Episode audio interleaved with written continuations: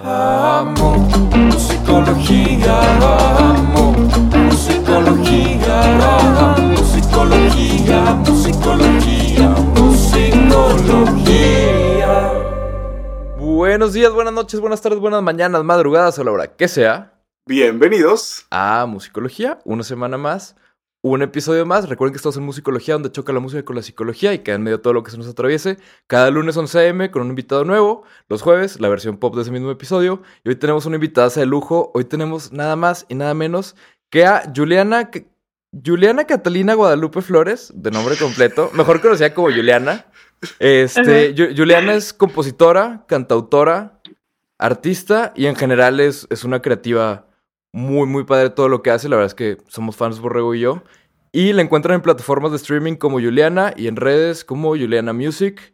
Empieza en 2013, nací en San Diego, pero creciste en Tijuana. ¿Cómo estás, Juliana? Muy bien, muy bien, muy feliz de estar con ustedes. Eh, ya los he escuchado y me encanta el tema, me fascina esta, pues la psicología de la música me fascina, o sea, siempre, siempre ando ahí eh, analizando todo. Entonces, eh, feliz de estar con ustedes y, compartirles un poquito de mi proyecto también. Qué padre, Juliana. Nos da muchísimo gusto. Y hablando de la psicología de las cosas, señor Borrego, ¿usted cómo está? Muy bien, este, todo bien. Eh, en, duda de hace cuánto Juliana no escuchaba su nombre completo, creo que es como de escuela eso. se, nota en la cara, se nota en la cara, así como, ¿eh? así como en, en mi caso dicen así. Sí, sí. Pero, pero bien, este, listo, listo para la platiquita y como siempre, con ganas de, entender quién está detrás de la música que ya nos gusta. Efectivamente, efectivamente. Pues, Juliana, si te parece, vamos con la primera pregunta. Que me, gustaría empezar, o sea, como dice Jack el Destripador, este, vámonos por partes. Entonces vamos a empezar por la primera. O sea, la primera parte que a mí me llamó mucho la atención de lo que haces es tu primer disco, el hecho de que sea un disco en vivo. Porque normalmente el primer disco suele ser como algo súper trabajado, o sea, como muy, muy revisado todo, ¿no? Entonces, me quedó la duda, Juliana, ¿qué fue lo que te llevó a que tu primer disco, ajá, que se llama Juliana, fuera en vivo? O sea, como que, o sea, que normalmente eso es al revés, ¿no? O sea, como que eso lo hacen para el 10 aniversario, me explico. Claro, claro, de hecho.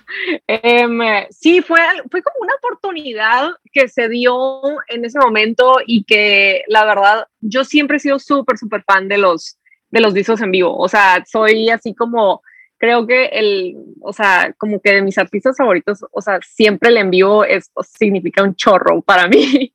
Eh, y puedo traer un disco en vivo de que en el carro y escucharlo y escucharlo y le veo detallitos y todo.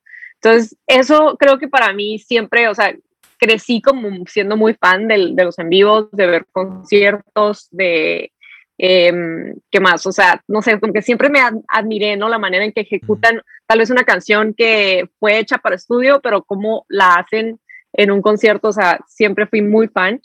Y justo cuando empecé a, o sea, a producir mis canciones, a, empezar a grabarlas y todo, eh, tenía un concierto, entonces en, el, en este concierto eh, arreglamos como todas las canciones para precisamente que se tocaran en vivo. Lo grabamos y yo lo grabé como, ahora sí que yo lo que quería es eh, hacer contenido en general para YouTube, para mis redes sociales y quedó de una manera que me gustó tanto que dije, esto es un álbum, o sea, había 10 canciones, todas de mi autoría, em, entonces como que fue la perfecta oportunidad y excusa para decir, ¿sabes qué?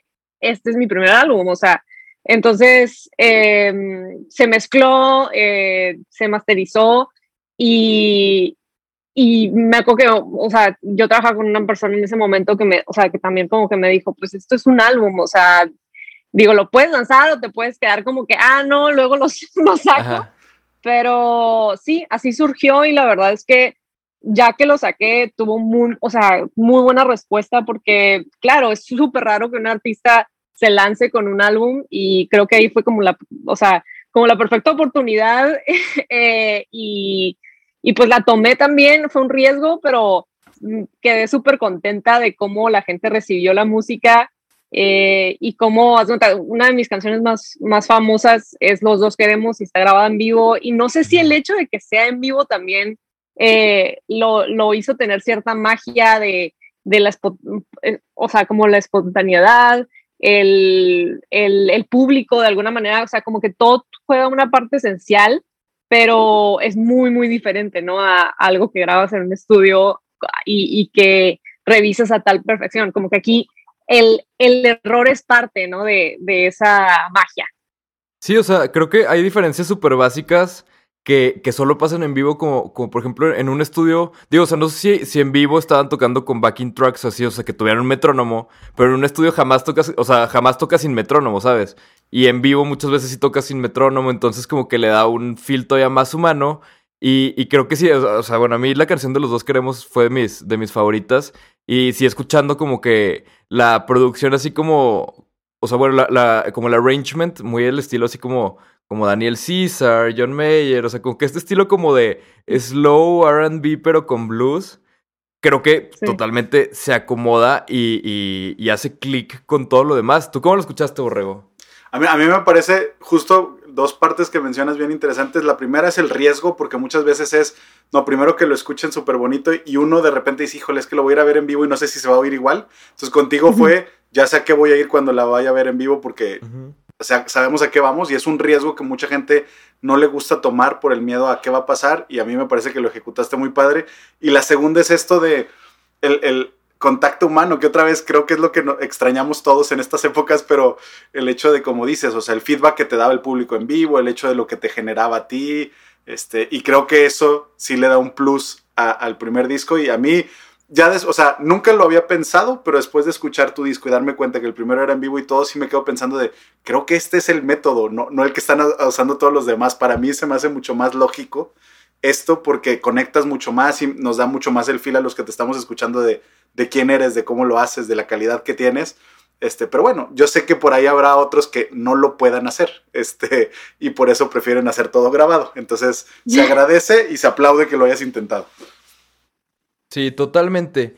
Y, y además también, digo, o sea, no, o sea, como que hasta ahorita se me ocurrió, ahorita que te acabo de escuchar, Borrego, pero creo que muchas veces pasa que el primer material de un artista como que luego cambia y, yo me declaro totalmente culpable ahí, ¿no? O sea, que sacas tu primer material y luego ya cuando empieza a avanzar dices de que no, eso no tiene nada que ver, lo terminas, la mayoría de las veces lo, lo terminas bajando de que de Spotify y todos lados, pero si lo haces en vivo, como que, pues, pues es lo que es, ¿sabes? O sea, no, no, no te puedes ir tanto a las locuras que te vas normalmente en un estudio. No sé qué piensas tú, Juliana, habiéndolo hecho en vivo. Claro, tiene, es que tiene muchísimos, eh, o sea, así como todo tiene sus pros y cons, o sea, lanzarlo en vivo sí fue, sí fue un reto porque pues la gente, y más ahorita, eh, o sea, que todo lanzamos a plataformas digitales, ¿no? O sea, sí, obviamente es un súper reto, pero al mismo tiempo creo que, o sea, las personas que se unieron desde, desde el día uno con este álbum, o sea, como que precisamente, o sea, y, y me alegra escucharlo también de ustedes, me siento súper de que halagada, porque, porque de alguna manera, sí, o sea, es como que esto es lo que estás, o sea, esto es una, esto es lo que ves cuando vas a un concierto de Juliana, ¿no? Entonces, de alguna manera, e, eso a mí me quedaba como súper de que, pues qué padre, porque cuando yo escuchaba, no sé, el disco de Shakira, yo soy súper fan del de Fijación Oral en vivo, o sea, me encanta. Entonces, o sea, como que decía, y, y, se me hace mucho mejor que el disco normal. El disco normal es, o sea, una pieza de arte, pero el en vivo es de que otro nivel. Entonces, a mí eso se me hacía increíble y digo, no soy Shakira ni nada así, pero sí como que se me hace bien padre el poder tener como que, o sea, ya que lo ejecutas en vivo, o sea, tener esa representación como que está padrísimo y obviamente, como les digo, o sea, sí es un reto porque pues no, no es eh, playlistable, ¿no? O sea, de alguna manera es mucho más difícil encajar en playlists, encajar en moods, o sea, es como un mood muy extraño el, el quiero escuchar un concierto, pero, pero está padre porque precisamente, o sea, la gente que conectó como que desde ese instante, o sea, es como que, ah, ya, o sea, tienen su favorita y es como que ya, ya saben a qué van cuando van a un concierto, entonces eso, eso sí es bien bonito porque conectan ya a un nivel como espiritual casi, ¿no? Sí, sí. Claro. Sí, no, además, o sea, hablando en términos de, de, streaming, técnicamente entra en una categoría totalmente diferente a la demás música, lo cual puede jugar para bien o para mal, ¿no? O sea, entra en la categoría de en vivo, o sea, porque sí, o sea, sí es de que la música de estudio y la música de en vivo. Y luego en, en cuanto a géneros, como que se forma todavía géneros en vivo, ¿no? O sea, entonces o sea, sí te da un mercado diferente, al mismo tiempo es un lugar de Spotify. O sea, es como entrar a un centro de convenciones e irte a la sala con menos gente, pero, o sea, ¿qué tratas de hacer? ¿Irte a la que está atascada de gente y subirte a cantar a ver quién te pela? ¿O irte a la que tiene menos gente y subirte a cantar y que te pelen los que están ahí, no? O sea, o sea como que sí, o sea, tiene sus pros y sus contras, pero digo, en eso nos podemos ir días, estoy seguro. Mil horas. Sí. sí, hablando antes de que se me olvide, se me hace bien interesante porque eh, yo estudié mercadotecnia y había una parte donde me encantaba una clase que se llamaba Consumer Behavior, ¿no? O sea, de la, el comportamiento del consumidor. Y en una, en un, no sé en qué estudio hablaban de los sitcoms y de cómo la audiencia es muchísimo. O sea, hay veces que, o sea, escuchas un chiste y obviamente no te da risa, pero se ríe el público, entonces te da risa. Sí. Claro. Eh, y siento que en los conciertos en vivo, o sea, no sé si tuvo que ver, pero me acuerdo que, o sea, fue así como un tema, qué curioso ha de ser, o sea, si tú escuchas una canción en vivo que no conoces, pero que hay un público respondiendo, como que jugará, Respondes, jugará el hecho de que qué tanto te guste o, o de que hay una aprobación ya, Mm. y por más que tal vez, o sea, te gustó X, dices, ah, debe de ser importante. Entonces, no sé, a mí se me hace muy interesante porque precisamente siento que fue un experimento lo de lanzar el, el disco en vivo, pero al mismo tiempo como que sí había como un respaldo, no sé, o sea, de, de qué tanto podía jugar eh, o qué, qué tanto pudiera servir, ¿no? El, el reto. Yo, Sí, yo creo que- total, yo creo que totalmente sí juega a favor. O sea, el hecho de, de alguien emocionado genera emoción. Te conecta, ¿no? Eh, Toda esta cuestión de las neuronas espejo, de si ves a alguien bostezar, te da ganas de bostezar. Si oyes a alguien aplaudir y gritar, te, te emociona. Yo, yo siempre decía que mi papá no le gustaba el fútbol soccer, pero él dice, yo fui a un juego del, del, del mundial y terminé bailando entre los carros saliendo del partido. O sea, porque te terminas contagiando la energía de los demás más allá de, de otra cosa. Sí. Entonces creo que sí es como un, un loop de energía muy padre que, que sí, debe, sí debe de jugar este, a favor, me parece. Sí, creo que también aplica en los conciertos porque de hecho hace tiempo platicaba con un amigo que, con, con Ramón, que se dedica a hacer conciertos en vivo, no sé, como, o sea, él es de que como el máster del audio, ¿no? O sea, es muy bueno para hacer el audio, y para- pero para hacer audio en vivo en, en específico y graba, graba muchos conciertos, ¿no? Y él lo que me, lo que me decía, porque estaba hablando con él así como de, oye, pues estoy pensando como en grabar una live session, pero con público y así, digo, o sea, todo esto prepandemia, ¿no? Cuando todavía pensábamos que eso se podía. Este, pero estaba hablando con él y me dice que sí, nada más que tienes que cuidar muy bien quién va a estar como en tu primera fila. Y yo de que, ¿por? Me dice, porque si en tu concierto grabado, o sea, bueno, en tu live session grabada, la gente que esté hasta enfrente o la gente que salga está de hueva y está así como de, ah, me dice, la gente va a entender que así es tu música y cuando toques en vivo, la gente va a hacer eso. Me dice, o sea, yo he grabado de que conciertos donde la gente está de que súper prendida brincando y de verdad, después de que sale ese video, se nota quién lo vio porque van al concierto esa persona y quieren hacer exactamente lo mismo, o sea, quieren llegar a ponerse a brincar. Y dice, y la gente que, que es como que graba una live session, están todos sentados y así, dice, de ahí en adelante, cuando vean eso, la- o sea, la gente que vea eso va a llegar al concierto de esa persona a sentarse. O sea, creo que sí, sí tiene mucho que ver eso, porque realmente ahí como que se relaciona mucho con los comportamientos de, de cómo actuamos cuando estamos como en masa con mucha gente, ¿no? O sea, de que pasa algo y está como mucha gente. Que, digo, tú podrás saber mejor, Borrego, que yo, definitivamente, cómo se llama eso, pero, o sea, como este tipo de cosas que cuando hace mucha gente lo haces, o sea, como si mucha gente está formada en una fila, te, te vale madre para que sea la fila y te vas a formar, ¿no? Pero Sí, no. sí. O sea, si tiene que ver con los conciertos, Borrego, ¿tú qué piensas? Sí, sí, hay una cuestión de, de el efecto que tiene la presión social y lo han hecho muchos experimentos de Mm, a, un sonido todo el mundo se levanta o todo el mundo se sienta y nadie sabe por qué, pero todo el mundo lo hace y luego incluso no solo lo hace, sino le enseñas a las siguientes personas qué entran, qué hacer, aunque no sepas por qué. Ah, ¿cómo, cómo- cómo era ese, güey? Sí, vi ese video, pero no me Sí. acuerdo bien cómo, cómo era. Que estaban como en una sala de espera, ¿no? Si están en una sala de espera y de, de un oftalmólogo supuestamente y cada vez que entra alguien suena un timbre y todo el mundo se levanta y luego se vuelve a sentar.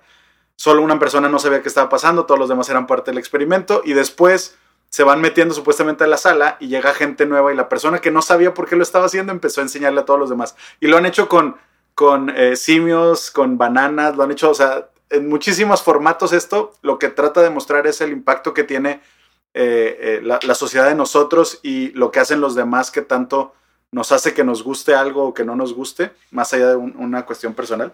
Pero bueno, este sí, se me hace que por ahí va y otra vez, yo, yo creo que también tiene que ver, yo lo relaciono con cuando Franco Escamilla empezó a subir videos a YouTube, que todo el mundo le decía que no, te estás quemando el material y está mal y no lo deberías de hacer. y fue, pues confío tanto en mi producto que lo puedo subir y puedo generar más y sé de la calidad de él. Ah. ¿No? O sea, se me hace que, que por ahí va también y con Juliana me parece Sí. que termina siendo también una confianza en su propia habilidad y, y en lo que está generando. Así es que, pues otra vez, felicidades y creo que eso, como dice Pablo, nos podemos ir el, programa entero en esto o nos vamos a, todo. a- a otro. O, o- o vamos a la pregunta robada. Digo, Venga. solo para cerrar esta, esta sección de los conciertos, amigo artista en casa, o sea, yo lo que me llevo de esto es, lleva de que tres acarreados a tus conciertos, o sea, tres personas que les pagues para que se la pasen a madres. Es lo que necesitas para que todos se la pasen a madre. Entonces, ese es mi takeaway. Claro. Pero pues digo, tómenlo o déjenlo. Ahora, Juliana, si te parece, vamos a la siguiente sección, que es la sección de la pregunta robada. En esta sección, alguien que tú conoces, alguien con quien tú has trabajado y colaborado, te manda una pregunta para que te hagamos de su parte en la entrevista, ¿no? El día de hoy, la pregunta es de José de la Parra, que es tu productor y casualmente tu primo también. Entonces, la pregunta de José es, ¿cuál es tu drive para hacer música? Uf. Sí, sí, Algo sencillo. me la preguntó. sencillo, sencillo. Eh, mi drive para hacer música. Yo creo que es em, como mover corazones. Se escucha bien, bien, bien cursi, pero No, pero la, compramos. que- Sí, sí. ajá, creo que el, el, creo que la música tiene un poder así como súper fuerte y espiritual, o sea, de todo, ¿no? Tiene un poder eh, magnífico en el mundo y me encantaría hacer un cambio positivo en el mundo, obviamente, y siento que se empieza precisamente por llegarle a la gente y, y de alguna manera si, si no habían visto cierta perspectiva, darles esa perspectiva o simplemente hacerlo sentir, ¿no? O sea, cuando, cuando te sientes como inmune. Entonces, creo que ese es mi drive.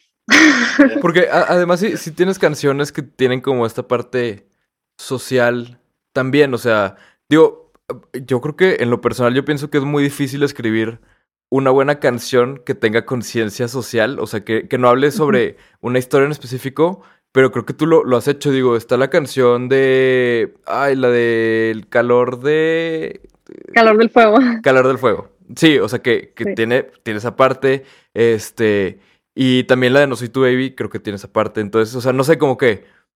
O sea, creo que tu objetivo lo estás, lo estás cumpliendo y lo estás logrando. O sea, entonces. Oye, ah, yo- eh, corrígeme si estoy mal, Juliana. Escuchando tu música, creo que recuerdo, era en la de la ciencia del amor, que mencionabas una cuestión como de, de ecología y calentamiento global. Y, Sí, sí, sí.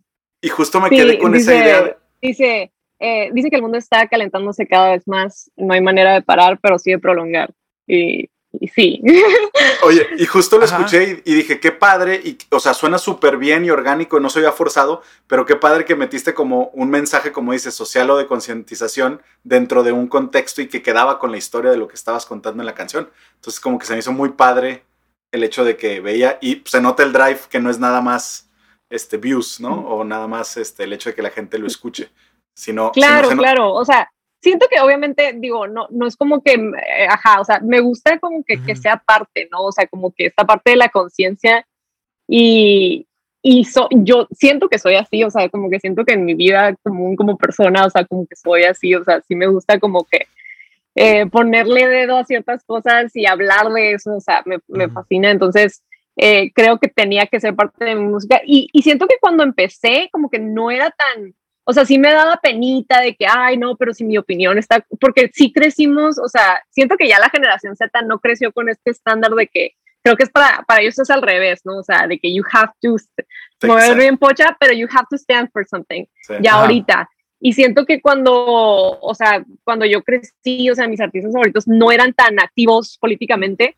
eh, y digo, no solamente política, pero en general, ¿no? O sea, si ves un problema social, o sea, como que, o sea, no, no había tanta actividad. Y eso a mí como que hace literal, cuando salió Calor del Fuego, fue así como que no, es que ya tengo que decir algo porque es parte de mi persona, ¿no? Entonces, eh, sí, precisamente, o sea, lo que hablaban de la conciencia, como que siento que hay veces, o sea, y no, no lo trato de hacer en todas las canciones, hay canciones en las que se presta y todo, pero sí me gusta dar algo positivo, o sea, que sí te deje algo la música de alguna manera.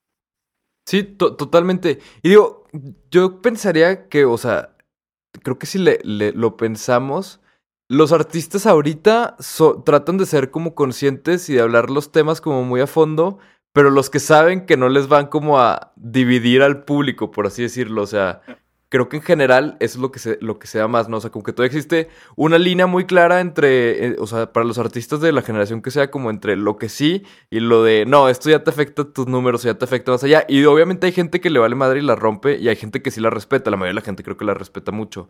Pero me parece muy, muy importante, muy especial, como, como sí, o sea, creo que luego nos vamos mucho, y creo que lo he dicho varias veces, pero nos vamos mucho como en el lado de, de, del business y de, o sea, digo, tú como mercadóloga, pues en el lado del marketing, de cómo reacciona la gente, de los números, de todo eso, o sea, como que todos estos estándares que hay para medir, y luego se nos olvida que en realidad lo que estamos haciendo es, es arte y que el arte es una conversación de, pues, de que de un alma a otra alma, ¿sabes? O sea, es más como, yo pienso esto, siento esto así de que en su forma más pura y se lo transmites a alguien más y lo transmites de que por medio de una computadora, lo cual es una locura si lo piensas de esa manera, ¿no? Pero, pe- pero, qué padre que, que tengas ese, ese drive, ese deseo y esa forma de, de hacerlo. Y pasando a, a la siguiente pregunta, que la verdad es que después de escuchar esta respuesta, Juliana, me interesa mucho saber más sobre ti en específico, que es si a la etapa de tu vida que, estés que estás viviendo en este momento, sea la que sea, le pudieras poner un nombre, o sea, si fuera, si la etapa de tu vida en la que estás ahorita fuera un capítulo de un libro, ¿cómo se llamaría ese capítulo? Uf. Ay, Dios, algo hice con el Zoom. Em, ¿cómo, se, ¿Cómo se llamaría este capítulo que estoy viviendo ahorita? Uf, es como... Ah, está muy buena esa pregunta. Da risa porque las preguntas buenas siempre son muy difíciles de contestar. Es que siento, siento que siempre como que, o sea, las canciones en mi vida son como un cierto, precisamente un cierto capítulo. Em, y últimamente he estado trabajando en muchas canciones que son, o sea, como que es bueno y malo, porque al mismo tiempo, que, o sea, como que son como pequeñas vivencias que estoy tomando del mundo. Em, creo que, creo que eh, de alguna manera, no sé, siento que he estado siendo muy auténtica conmigo misma y al mismo tiempo eso, eh, no sé, se representa de alguna manera como que, mm, como, tengo una canción que acabo, acabo de escribir hace poquito, desde que todo, todo lo que puedo. Y, y siento que eso me representa ahorita, o sea, soy todo lo que, o sea, todo lo que puedo, o sea, como que estoy tratando de ser todo lo que, lo que debo de hacer. Eh, y hay cosas que van a salir mal, hay cosas que van a salir bien, pero como que todo lo estoy como absorbiendo. Entonces, no sé si pudiera ser un buen capítulo, no sé si pudiera ser un buen título de capítulo, pero, pero creo que me voy a quedar con eso. Me, me- me- gusta, me gusta todo lo que puedo. O sea, Ujú. y, y la verdad es que está, está padre el concepto y está padre el, el nombre. O sea, ya, ya la queremos escuchar. Me, me Sí. imagino por, por- por la cara de Borrego, me imagino que él también, porque nada más empieza a poner cara así como de. Sí. sí, Ajá, co- co- estoy- como que dice que sí, pero con mucha enjundia. Entonces es así como de. Bo- Borrego está probando, Borrego está probando desde allá. Sí, sí, sí. De, de que, de que entendí el concepto y de que me parece muy interesante el hecho de que estés en eso y de lo transparente que se ha escuchado tu, tu personalidad dentro de las otras canciones. Y justo eso me lleva a la pregunta de que leyendo la descripción que pusiste en YouTube del video de si quieres insistir, eh, como de dónde venía y lo que estaba pasando en tu vida, de acabar una carrera que no estabas tan emocionada por ella y una relación tratando de, de- que funcionara cuando no lo estaba haciendo. Este, y, y que de ahí nace esta canción, eh, a mí me generó la, la duda de, siendo que es un momento tan vulnerable, a lo mejor para ti, eh, ¿qué, qué significa cantar esa canción o volverla a escuchar, reconectarte? ¿Ayuda a sanar o es como echarle limón a la herida para ti el volver a conectar con esa emoción?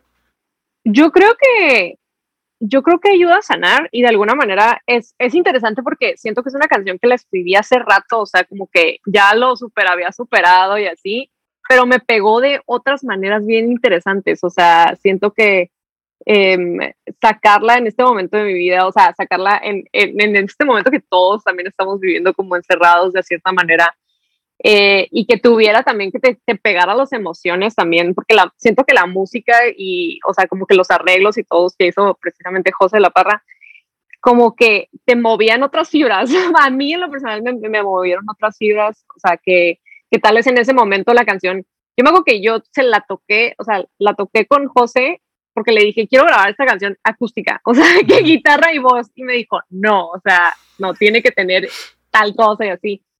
Y, y, ajá, siento que, o sea, de alguna manera, o sea, por lo que lo hice, tal vez, y, o sea, como que sí fue como un noviazgo, fue eh, que corté con, con mi novio en ese tiempo y por eso me dolió. Pero luego ya cuando, cuando, obviamente, después de como, creo que fueron tres años o cuatro años que la compuse, ya como que también analicé otras cosas que estaba viviendo, que precisamente era lo de mi carrera. Y dije, no manches, es que yo de alguna manera, yo de alguna manera estaba insistiendo por algo que neta no me apasionaba, ¿no? Y, y, por otra parte, obviamente, este noviazgo también era lo mismo, solamente que de, de otra parte de mi vida. Entonces, eh, de alguna manera, no, no que me, de que le eche limón a la herida, pero sí de alguna manera como que me hizo ver muchas cosas y conocerme a mí misma también de, de cómo yo de alguna manera he, cambiado y cómo yo ahora tal vez veo mis problemas o no sé, o, o sea, cómo, cómo, ajá, o sea, cómo resuelvo las cosas con las que estoy lidiando o lo que sea, a diferencia de hace cuatro, tres años y, pero de alguna manera, sí, o sea, como que siento que siempre aplica, ¿no? O sea, siempre aplica el, el, el bueno, tengo esto y se está acabando o, o está a punto de acabarse. Eh, o sea, le echamos ganas o, o, se, o ahí muere, ¿no? Entonces, eh, eh, creo que la canción se trata de eso y creo que también mm, hay cierta madurez que yo ya, con, o sea, ya ahorita como que sí siento de que, como que era muy claro que, que esas dos cosas eran como cosas que no, por los que yo no estaba enamorada en ese momento, pero aún, aún así no quería rendirme, ¿no? Entonces, de alguna manera, precisamente por eso se llama la canción Si quieres insistir, o sea, como que le estoy diciendo a esa persona de que, a ver, hiciste más. Eh, pero, pero al mismo tiempo, o sea, y, y creo que fue algo de, de, las cosas que como que estuve como muy, cuando estuve promocionando, si quieres insistir, fue mucho de que es que también tienes que dejar, o sea, tienes que también saber cuándo ya es momento de dejarlo ir. Sí, uh -huh.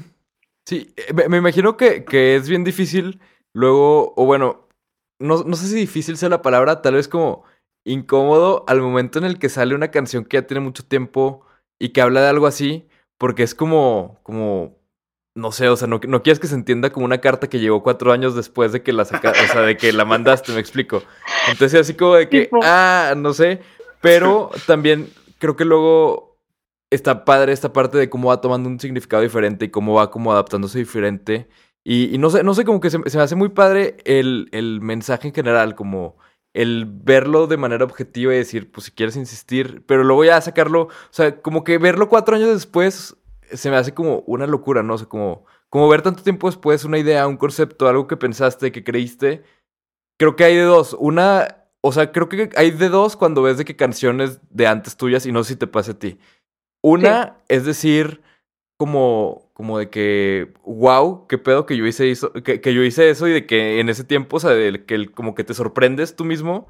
Y la segunda es decir de que, ah, no, o sea, como el, ah, no sé, o sea, como que sí, dices todo hay, lo que no sabía, ¿sabes? O sea. Siento que hay ciertas canciones que sí te causan como cierto cringe, como que, ay, no, bye, ya sabes.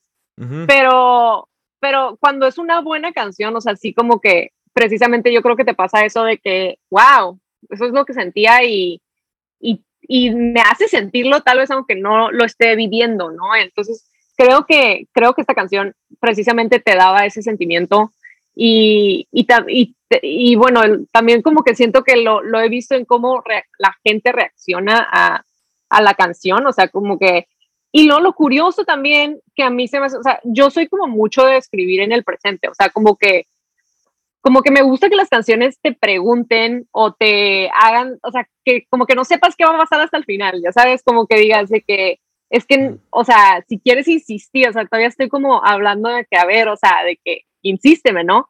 Pero curiosamente esta canción, y, y creo que desde el día uno, o sea, la, se terminaba de que, y no pudiste insistir, eh, me tuve que resistir eh, y me dejaste ir, ¿no? Entonces, como que siento que esa siempre fue, o sea, siempre estuvo ahí ese, ese final como súper triste también. A mí se me hace bien medio cortavenas hasta cierto punto, pero, pero era parte, ¿no? O sea, era parte de como ese duelo, siento. Eh, y, y también eso a mí se me hace, y, y, creo que pasa también, soy muy fan del teatro musical y se me hace que es como un final así como muy teatral de que güey, me dejaste ir y cambió el coro, ¿sabes? sí, sí, lo, básicamente los miserables, ¿no? Así al final, cuando ya de que prácticamente llueve sangre emocional, o sea, ahí es cuando, cuando dice que sí, ok, sí, sí, sí pagué para ver esto, muy bien. Sí, sí, sí, sí. Pero qué, qué, padre, ese proceso. Qué, qué, padre, qué padre el storytelling. Creo que nunca lo había pensado el, o sea, como desde el punto de vista de, de presente, pasado y futuro, o sea, de, de que estuve escribiendo en presente. O sea, me traté de poner a pensar como, chinga, ¿qué hago yo? Creo que yo siempre lo hago en pasado. O sea, creo que yo siempre no, no sé, no tengo idea por qué, pero creo que siempre lo hago en pasado. Este, pero para ti, la parte de composición, Juliana, es más como, o sea, dirías que es como 100% autobiográfica, 90% autobiográfica, como, o sea, ¿cómo la describirás? O sea, autobiográfico contra ficción, o sea, lo que te imaginas, ajá, lo que te imaginas contra lo que, lo que cuentas.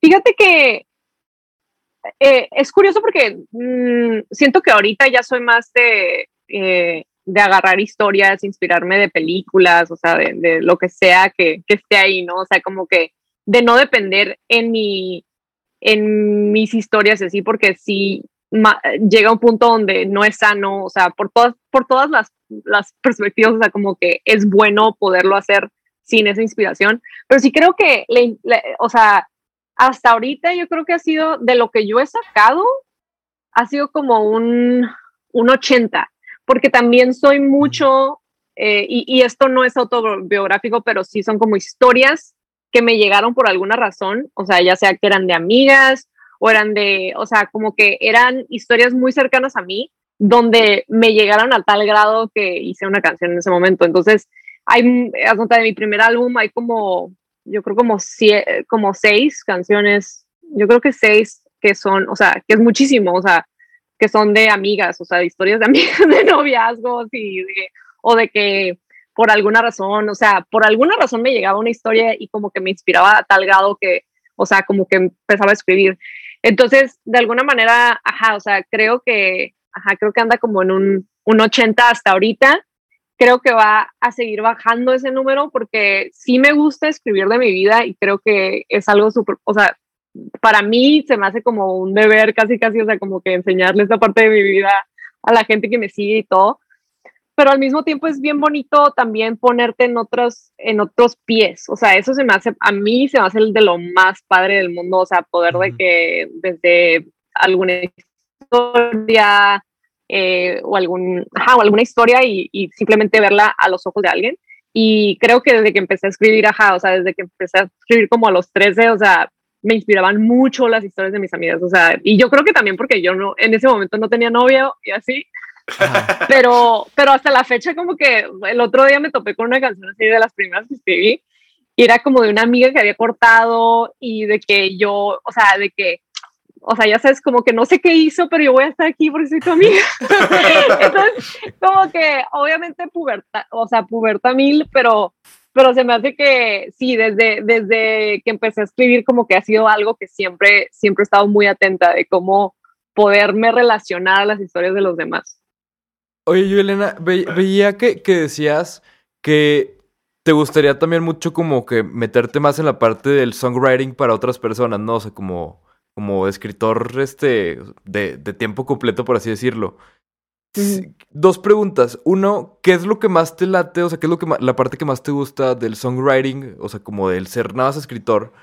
Y si tuvieras que elegir entre ser solo escritor o ser solo de que tú, o sea, de que como artista solo tus canciones, ¿cuál elegirías? Eh, o sea, como artista solo mis canciones, o sea, de que para mí Ajá, o, o sea, de que compartirlas. ¿A eso te refieres?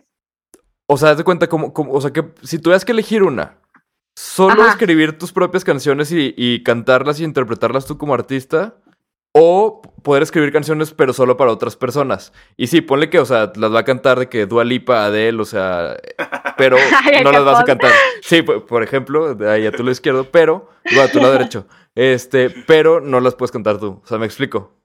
Sí, sí, sí, totalmente. Fíjate que, no, no sé, es que siento que, siento que empecé a cantar para cantar mis canciones. O sea, eso, eso me queda como muy claro. O sea, como que sí me gustaba cantar, pero como lo más importante para mí desde el día uno fue, o sea, yo me enamoré del hecho de, de poder, o sea, compartir lo que estaba sintiendo, ya sea como yo como persona o como otras personas. Fíjate que siento que si me dieras la opción, si me fuera por el lado del songwriter, porque siento que si, si nada más le echas ganas a, a como a colocar tus canciones y, o sea, llegas a más gente y eso a mí, a mí es mi drive, ¿no? Es- Volvemos a lo mismo, es como Sí. mi drive, pero al mismo tiempo sí siento que nadie va a entender, o sea, tu historia o tu perspectiva, o sea, como que no, no, no que nadie la vaya a entender, no, sí la van a entender, solamente que cuando tú la cuentas, o sea, cuando tú cuentes tu historia, como que el cargo, o sea, como que el peso que le da a esa, historia o a esa perspectiva es mucho más. O sea, sí siento que, que el hecho de que tú seas el que, el que decide ese, ese destino de esa historia y lo, y lo que sea, o sea, le da mucho más valor y mucho más peso. Entonces, o sea, por más que sí, me encantaría llegar a mucho más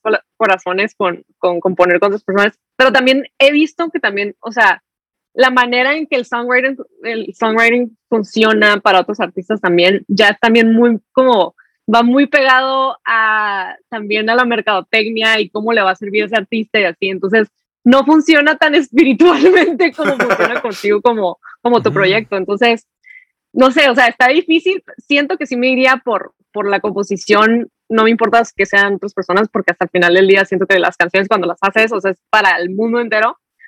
Pero, pero sí, obviamente también disfruto el hecho de que sean mías ahorita y de que yo Sí. puedo contarlas como se me dé la gana, ya sabes, Sí, de alguna sí. manera.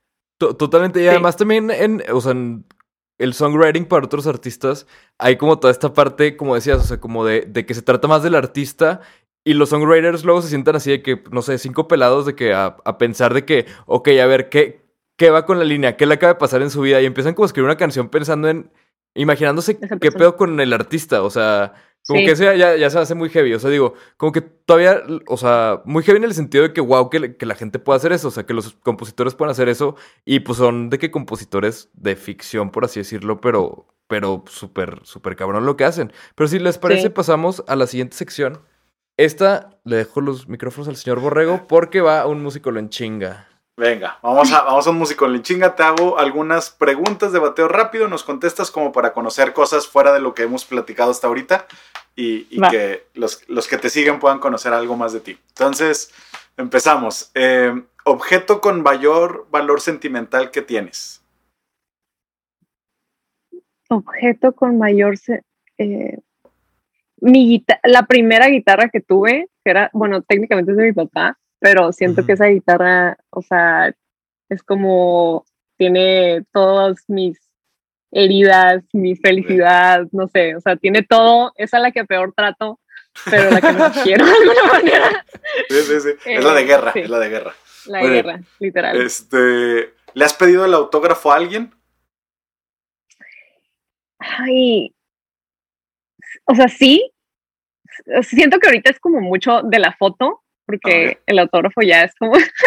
ya pasó a la historia, no, no es cierto, no, o sea, Sí, ya, ya nadie trae pluma. eh, no, te puedo decir de una historia que sí me arrepentí. Eh, compré el, el vinilo de Jimena Sariñana y, y fui- o sea, y la conocí y sabía que la iba a conocer y así, pero dije, ay, no, me voy a ver bien teta de que autografía. pero eso sí, eso sí se me antojaba, o sea, como que llevarme el papelito de, el de adentro, ya sabes. Sí. y de que, que esté autografiado, se me hace súper padre, pero no lo hice por alguna razón y siempre me voy a arrepentir. Pero es que, ¿sabes que También como que al mismo tiempo, yo soy de las personas que prefiere como tener ese momento para conocer al artista a de que la foto o lo que sea, o sea, como que prefiero contemplarlo y de que, o preguntarle algo que, que, que quiero saber de, ese- de ese artista a arriesgarlo y caerle mal por, por pedirle una foto, ya sabes. Sí, no, sí, sí, sí. Totalmente. Y aparte, Sí. eh, como dices, luego el autógrafo se guarda y se olvida o se presume muy poco, pero el recuerdo está más presente, entonces a veces vale la Claro, pena más. totalmente. estar Ay, no sé, yo que soy acumulador, yo sí me, o sea, sí, que, que creo que sí prefiero caerle mal y llevarme el autógrafo.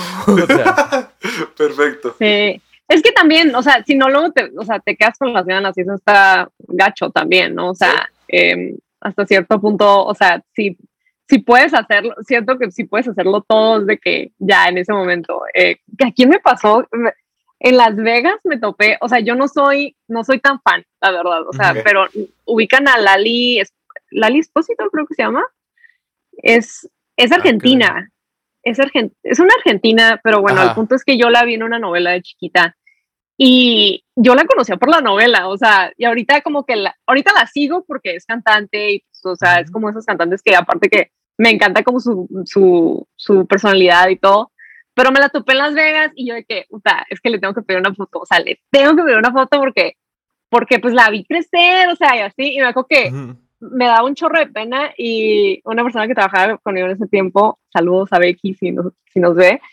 eh, me dijo, no, se la vas a pedir. y, súper linda, o sea, es como esos puntos como que dices, sea, si no lo, o sea, si no me hubiera arriesgado de que no hubiera tenido esa experiencia, o sea, no hubiera podido disfrutar de ese momento tal vez, ¿no? Entonces, está, está interesante. Sí siento que no te debes de quedar con las ganas porque luego está peor. Sí, sí, sí, sí, es que hay los dos tipos de persona. Hay los que, yo, yo estoy más del lado de los que les da pena, pero porque me da como, como una especie de ansiedad, así como de, no, mejor no, o sea, ya, o sea, si no hubiera venido aquí no lo hubiera visto de todas formas y no tendría mi foto ni mi autógrafo ni nada, entonces pues mejor me voy. Entonces, este, o sea, como, pero como que me, me da como, porque me da mucha pena, ¿no? A veces. Si es alguien que de verdad admiro, o sea, yo siempre he dicho que, que si algún día conozco a Frank Ocean o a John Mayer, yo voy a hacer de que la escena de, de las niñas afuera del concierto de los Jonas Brothers gritando, llorando, o sea, yo voy a hacer ese güey.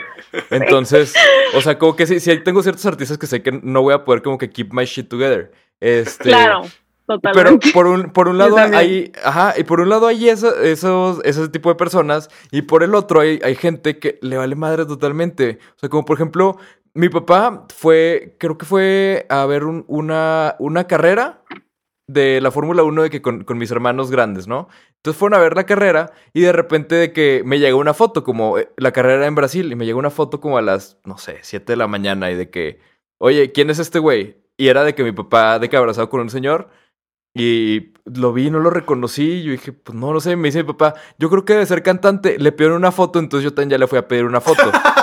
Al, al fin- al final resultó que era, que era Dani Alves, un jugador del Barcelona, pero mi papá fue como, Ah. le están pidiendo fotos, seguro es alguien importante, déjalo, voy a pedir una foto. Yo Y también. fue y se tomó una foto y me la mandó así como, hey, ¿quién es este güey con el que me acabo de tomar una foto? Y se tomó foto con mi papá, se tomó foto con mi papá y uno de mis hermanos, y luego cambiaron la cámara y se tomó foto de que con mi papá y el otro de mis hermanos que iba. O sea, lo agarraron para la sesión de fotos familiar y, y no tenía ni idea No de sabían quién, quién era. era. Sí. Ya después investigaron quién era. Eso sí lo entiendo. O sea, eso para, para mí en mi Sí, cabeza sí yo es como, también. ok. Ahí, ahí yo sí soy bien penosa, o sea, y, inclusive de que también, o sea, como que sí hay momentos donde digo de que no, vale más la pena, o sea, hay ah, como que el momento de que si sí me toca conocerlo, o sea, como que, ah, ok, o sea, conocerlo, y si no soy tan fan, como que no, no soy así de pedir tantas fotos, porque sí, como que digo, güey, también necesitan su espacio, ya sabes, Sí, pero, sí.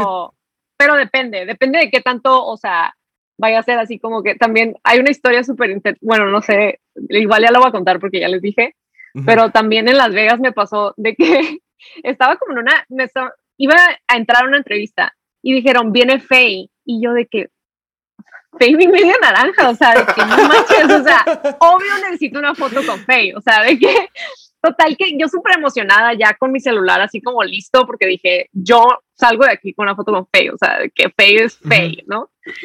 Y, y en eso de que, o sea, ya como que se pone más intenso el, el ambiente y todos de que, ahí viene, viene, viene, y yo de que, wow, súper emocionada, y llega un dude con pelo verde, y resulta que hay un reggaetonero que se llama, o sea, Fade, con, con D hasta el final.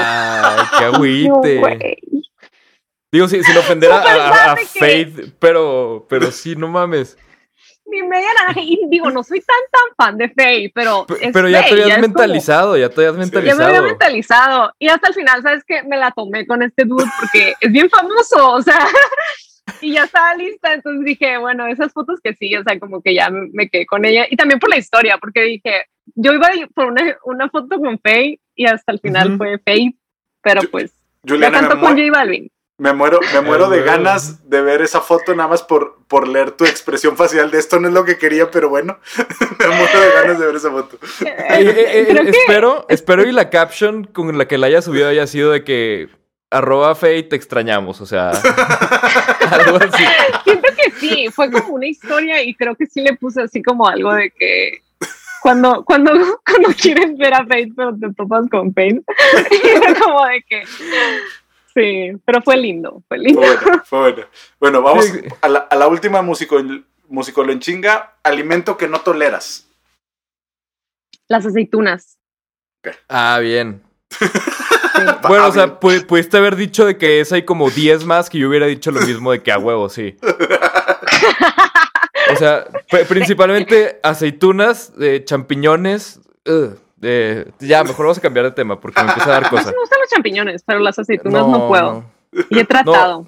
Yo- la- las aceitunas me las puedo comer y, y no pasa nada. O sea, simplemente no me gustan. O sea, no me podrían torturar con aceitunas. Simplemente como que no me gustan. Los champiñones, me acuerdo de niños, o sea, tengo así de que mis traumas de niño, así de que me hacía pollo con champiñones, o sea, que pollo con crema y champiñones. Sí. Y ella estaba convencida de que nada más era de que por mañoso, o sea, que nada más era pues, de que por malcriado que no quería de que comerme mis champiñones.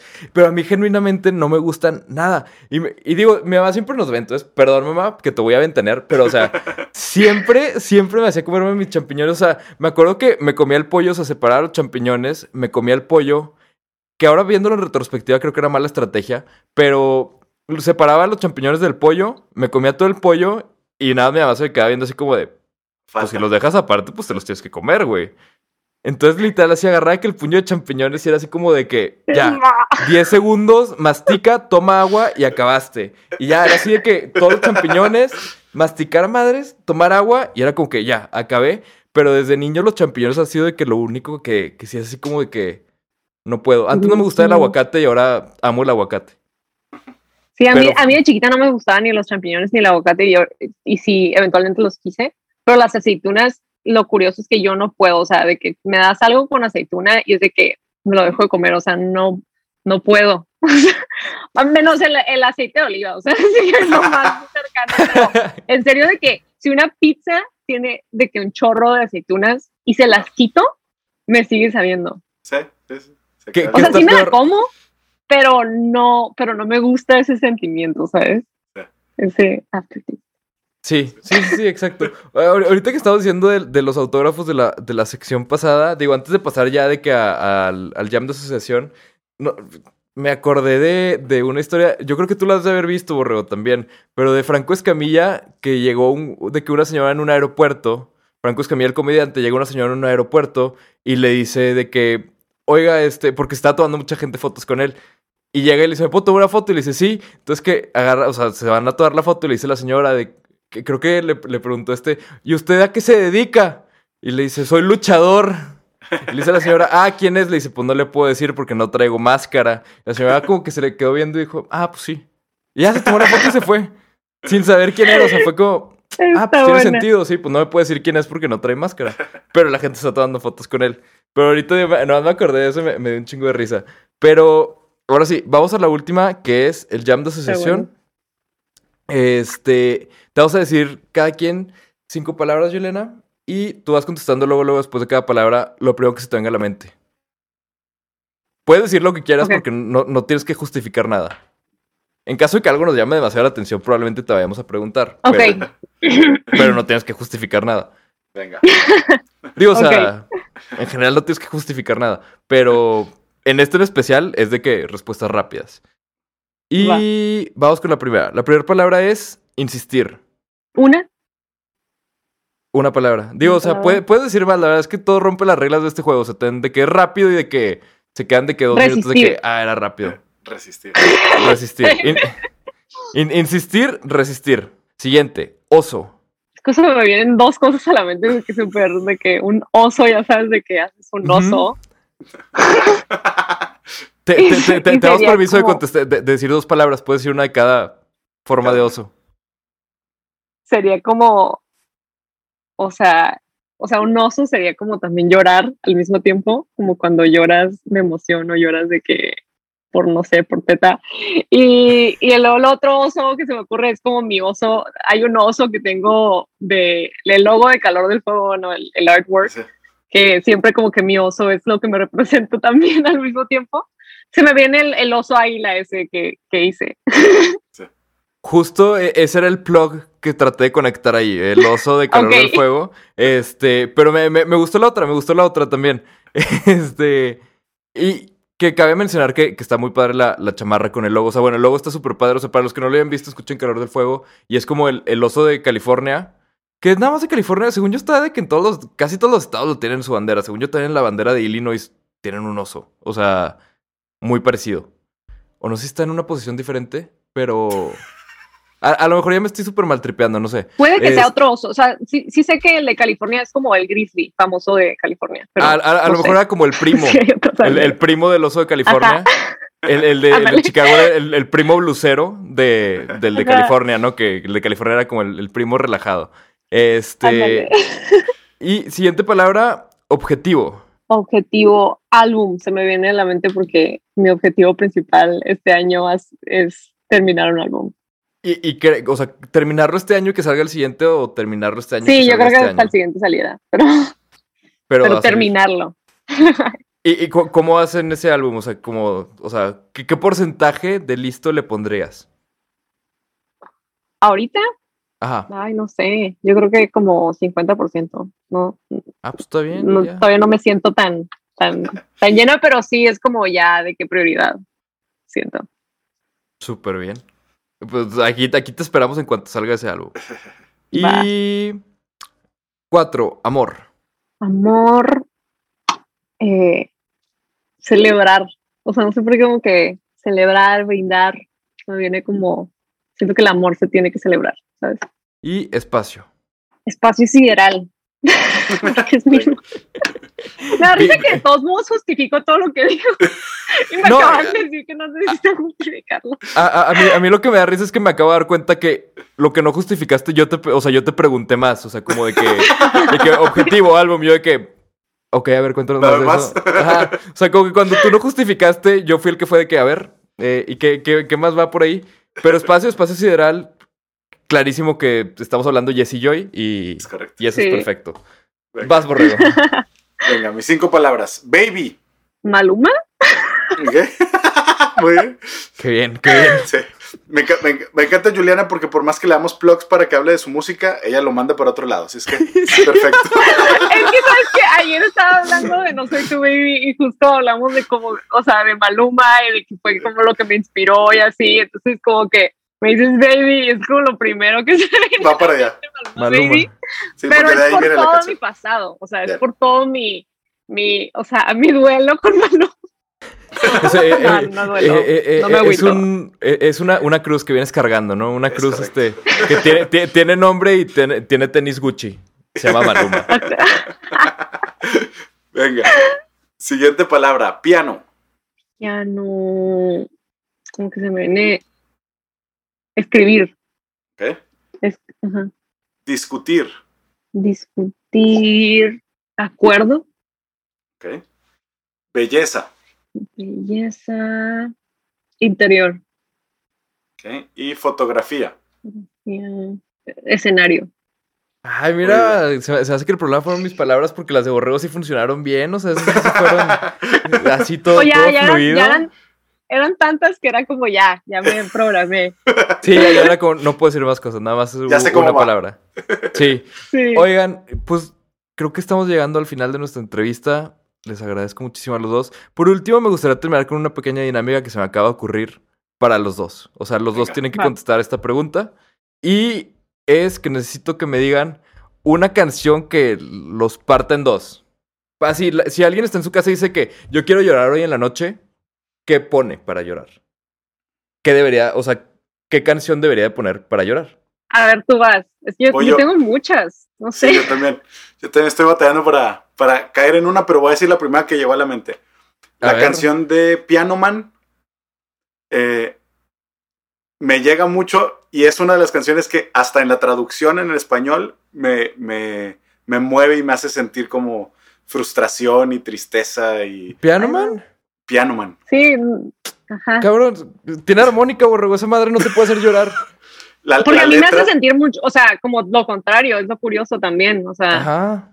A, a mí, la versión en español, la traducción que hicieron en español la canción, a mí esa canción, como la, la sensación de la vida que tiene ese artista tocando el piano en el bar y que no lo están escuchando y todo lo que hay a su alrededor y demás, Ah, qué buen punto. me lleva a ese momento como de, sé que no es lo que quería, pero es lo que tiene y está aferrado a su música y el entorno y demás, como que me, me mueve y me Pero, lleva... pero sí lo están escuchando, ¿no? Porque hasta dice, le dice al manager de que, pues, o sea, él sabe que es a mí a quien vienen a ver. O sea, yo siempre lo he entendido como, eh, es un güey que, que es feliz donde está, pero, o sea, digo, no está así como en el mega escenario, pero le va chido donde está. O sea, como que yo siempre lo he visto desde ese lado. Y siempre la, la he escuchado como una canción así como relajada. O sea, digo, como que en una playlist la pondría junto con, con algunas canciones relajadonas de los Beatles. O sea, los pondría así como, no sé, en, en ese estilo así muy Elton Johnesco, así. O sea, como que nunca se me había ocurrido que, que alguien fuera capaz de llorar a Piano Man.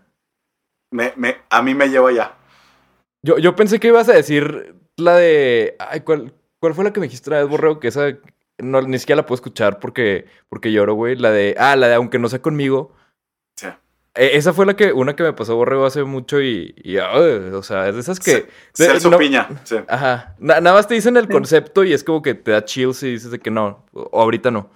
A la vuelta. Sí, sí, sí. Pero bueno, Sí. ahorita llegó esa. Juliana, tú dinos cuál.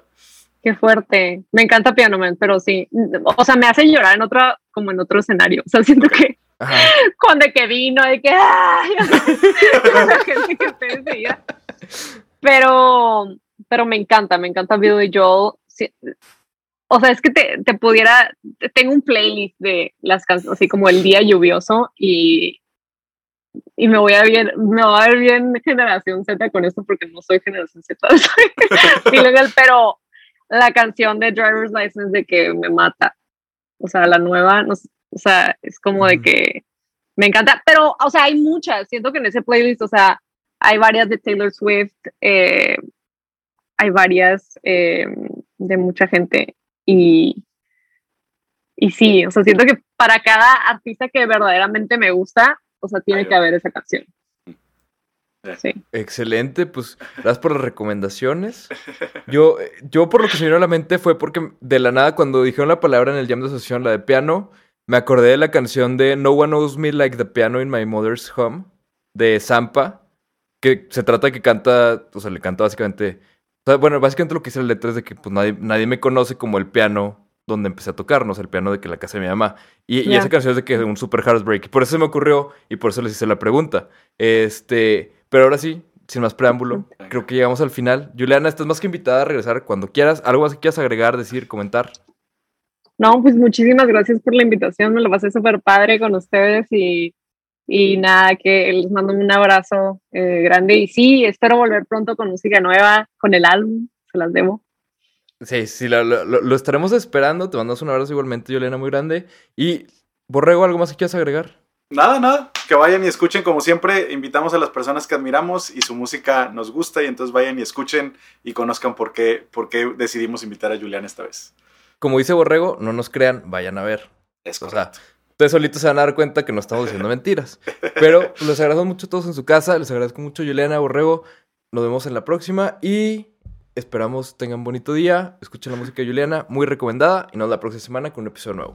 Bye. Adiós.